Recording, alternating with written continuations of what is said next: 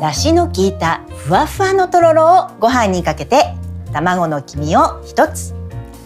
月が美しい秋の季節にぴったりの一品はいかがですか？耳で楽しむ美味しいスープレシピ。今回ご紹介するのはお月見とろろ汁です。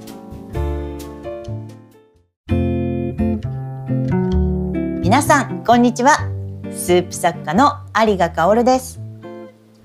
季節は夏を過ぎ秋の兆しが見えてくる頃ですね。今回使う食材は長芋です。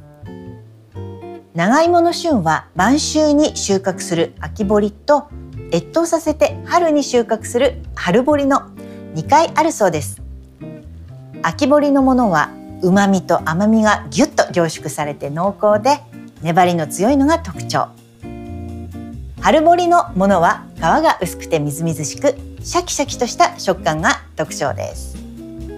まあそういう特徴があるので秋の長芋はとろろが結構合ってますね。こう粘りもしっかりあって吸って食べると、えー、とても美味しいです。そんな長芋を使ったお月見とろろ汁。体が疲れやすい季節の変わり目にぴったりなほっとできる優しい一品です。そして余った卵白でもう一品さつまいものおやきの作り方もご紹介します実際にこの場で作りながら作り方のポイントなどもお話していきますのでぜひ一緒に作っていただきながら作る時間も楽しくラジオのように聞いていただけると嬉しいです。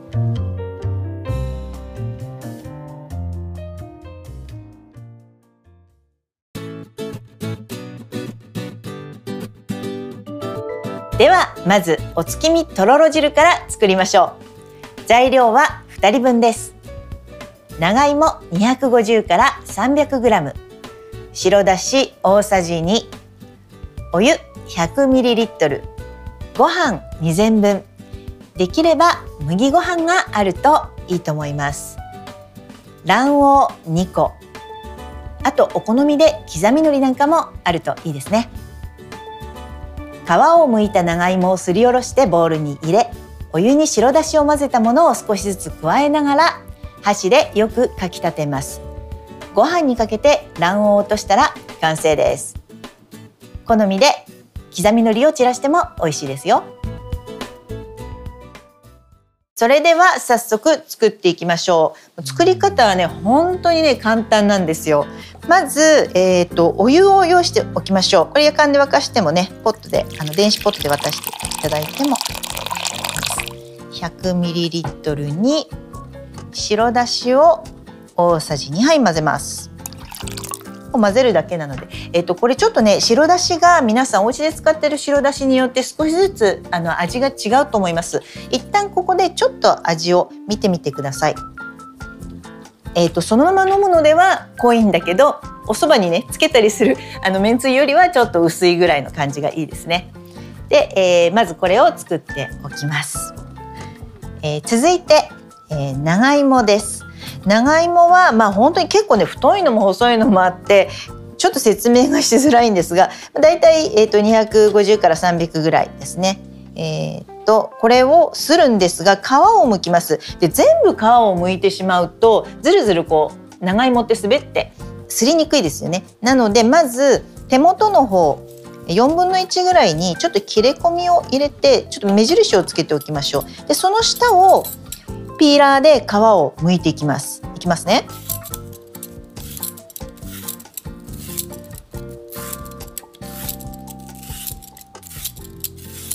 こういうふうにすると、えっと、長い、えっと、重い段階でしっかり手元がねこう握れるのでいいんですよね。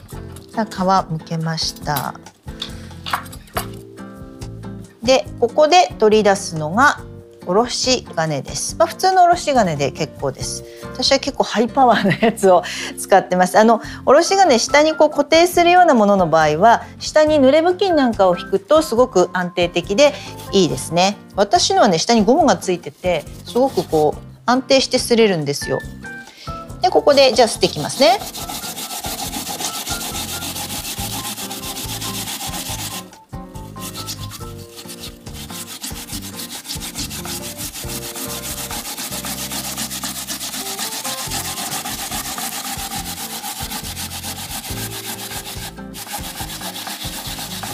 さあ、えっと、これで柔らかいのですぐ擦れると思うんですがでさっき、えっと、ちょっと皮残しておいたところまで来たら、えー、皮を今度は剥いて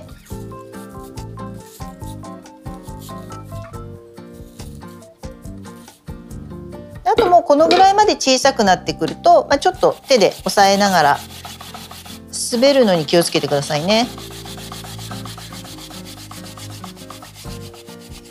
最後の方手を下ろさないように。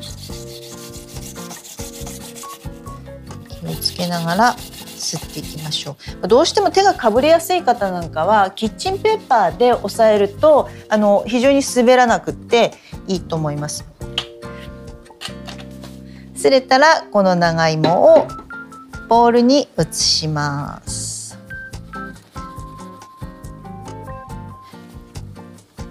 でこの時点ではまだちょっとえただすった長芋っていう感じですねで、えーと、ここからお箸を用意してください。で、お箸はえっ、と1本とか2本じゃなくて5、6本ぐらい束ねて使います。こうすると箸の先がこう泡立て器みたいな感じになるんですね。ですごく混ぜやすいので、えっ、と何本か割り箸でもいいですよ。普通のお箸でもいいので5、6本ぐらい。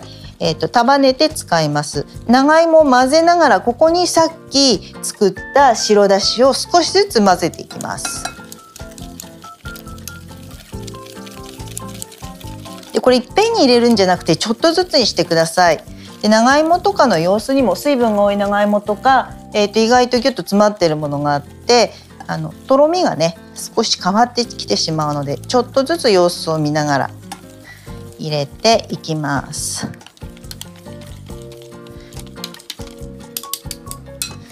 ちょっとこれででしっかりここでねよく泡立ててあげることで空気を含んでとてもこうふわっとした美味しいとろろ汁になるので一生懸命ここはちょっとやってあげてください。さあいいかな。これ本当にお好みなんですよね少し緩いのがいいなっていう方は多めに入れればいいしでまああのとろっとしたのがお好みっていう人は少なめにしてください。でこれで一旦ここでお味をてみたいです。うんいいですね。でこの時点では若干薄めぐらいでも大丈夫です。で後で食べる時にあの卵の黄身を落とすのでお醤油をちょっとね垂らすと美味しいと思うのでとろろ汁自体は少し薄味に作りましょう。非常にいいと思います。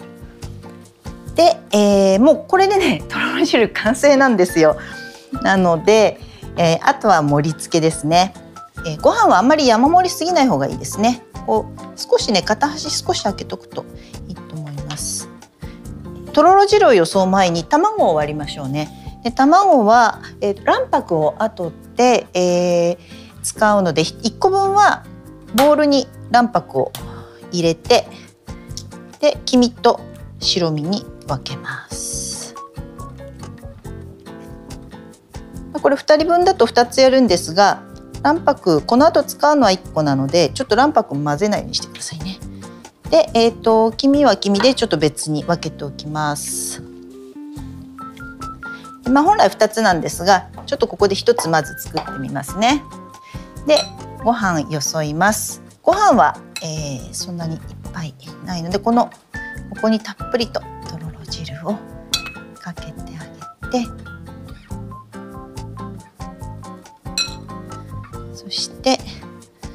しあのご飯の真ん中にちょっとスプーンかなんかでくぼみちょっとつけると卵の黄身が収まりやすいです。でここに卵の黄身をつるんとのせて最後に刻みのりをお好みで散らしてください。はい、これで出来上がりすごく簡単ですよね。であとはお醤油をちょっと添えて、えー、召し上がってください。とご飯も実はまあ少なめにしてで後からこうとろろ汁を中央にドーンって置いて でめんめいが少しずつかけて食べるっていうスタイルもいいと思います。でまあ今日はね卵黄が乗っているのでちょっと小ぶりの丼にいっぱいという感じでこれで完成です。あの本当にこれ出汁が程よく効いていて食感ふんわりしていてあのすごく簡単なのに美味しいとろろ汁です。ぜひやってみてください。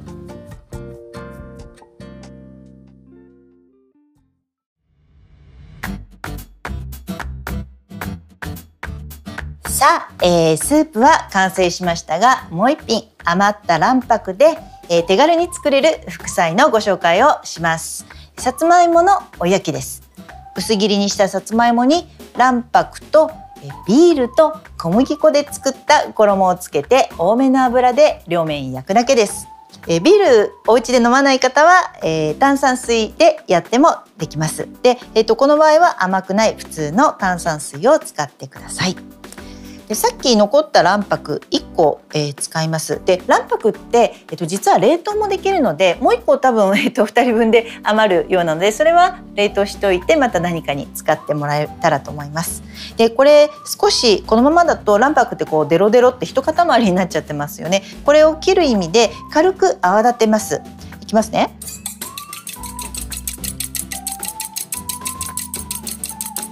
であのこれ作る時に私はあの小さめのあのボウルと泡立て器を使ってます大きいのを出すとちょっと洗い物もね大変なので少しこういうのがあるとすごくドレッシング作りとかちょっとした衣を作るのにすごく便利なので是非使ってみてください。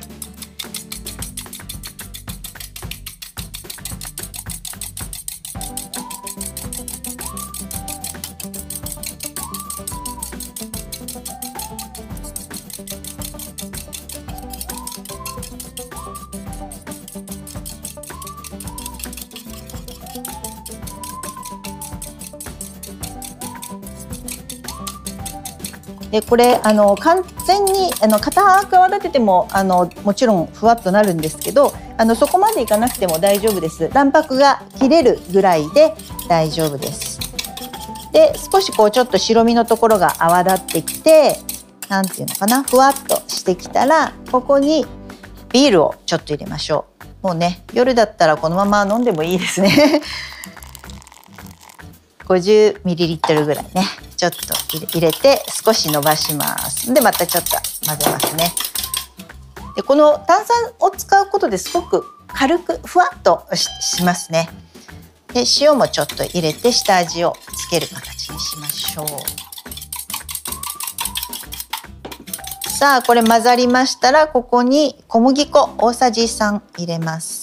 これを入れてまたちょっと軽く混ぜていきますあんまり小麦粉入れてからはねこう練るようにしないようにしてさっくり混ぜていきましょう。さあでここにね薄切りのさつまいもをどんどん入れていきますそのままでもできるんですが焼き時間がま結構長くなってくるので今日は少しレンジに2分ぐらい、えかけたものを使っています。どちらでもできます。レンジがめんどくさいよっていう人はそのまま生のさつまいもでじっくり弱火で焼いていってください。細めのさつまいもで1分の1本分ぐらいですかね。これいくら作ってもいいんですけど衣がある限り。じゃあこれ、えーと、さつまいも入れたらフライパンを火にかけていきたいと思います。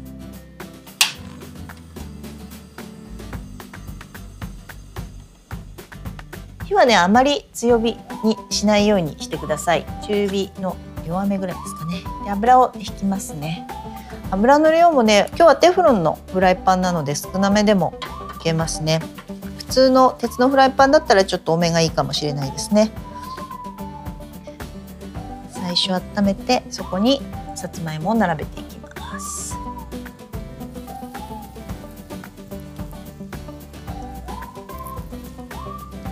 そんなこうじゅわーっていうほどじゃないですよあの割と地味な 作業ですであんまりくっつかないように少し間を空けてあげた方がいいと思います。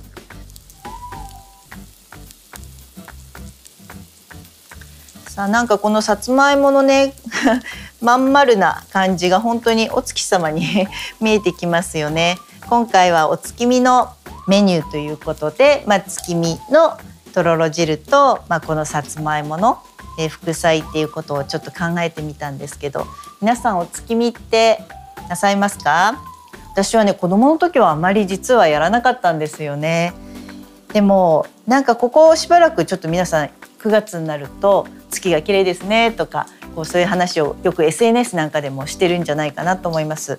あのお月見って本当にどこにいてもできるっていうのがすごいしそれを例えば今だったらネットでみんなで今同じ月を見るっていうことが例えば離れててもできるっていうのがあのすごくいいイベントだなと思います普通の他のイベントってやっぱり同じ場所にみんながいないとなかなかできないけれどもでもお月見の場合は今月見てるって言ってこうちょっとね離れた人ともコミュニケーションを取りながらできるとてもこう素敵なイベントだと思うんですよね。さあちょっともう早くもひっくり返してきつね色に、なってます。すごく美味しそう。なんかこの衣がちょっとクレーターみたいになってお月様みたいになってます本当に。ですね。ちょっと一個ずつひっくり返していきますね。そう。であのお月見の食べ物って、まあ、お月見団子とかいろいろあのありますけど里芋とかね。で、まあ、季節のものをうまく取り入れながらあのなんかみんなで普通のご飯を食べればいいのかなって私は思っています。これなんかちょっと丸いものがあるとらしくなりますよね。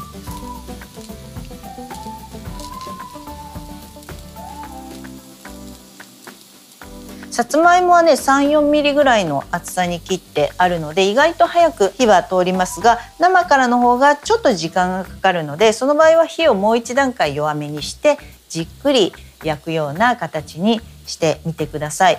このさつまいも以外に例えばレンコンとかあとかぼちゃとか人参？ズッキーニみたいなあの他にもいろいろ丸いものってあると思うので、まあ、そういう野菜でやっていただいてもいいかなと思います。そういうものをねいろいろ合わせても楽しいですしね。さあどうかな。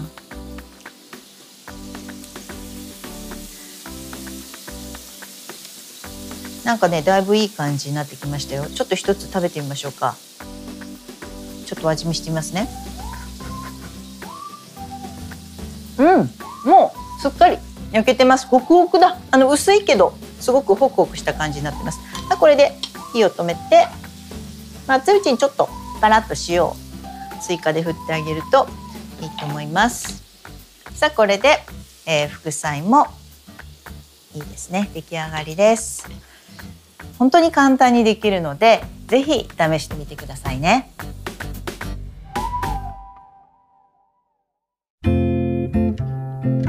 耳で楽しむ美味しいスープレシピ今回はお月見とろろ汁そして副菜としてさつまいものおやきをご紹介しました。皆さんいかがでしたか？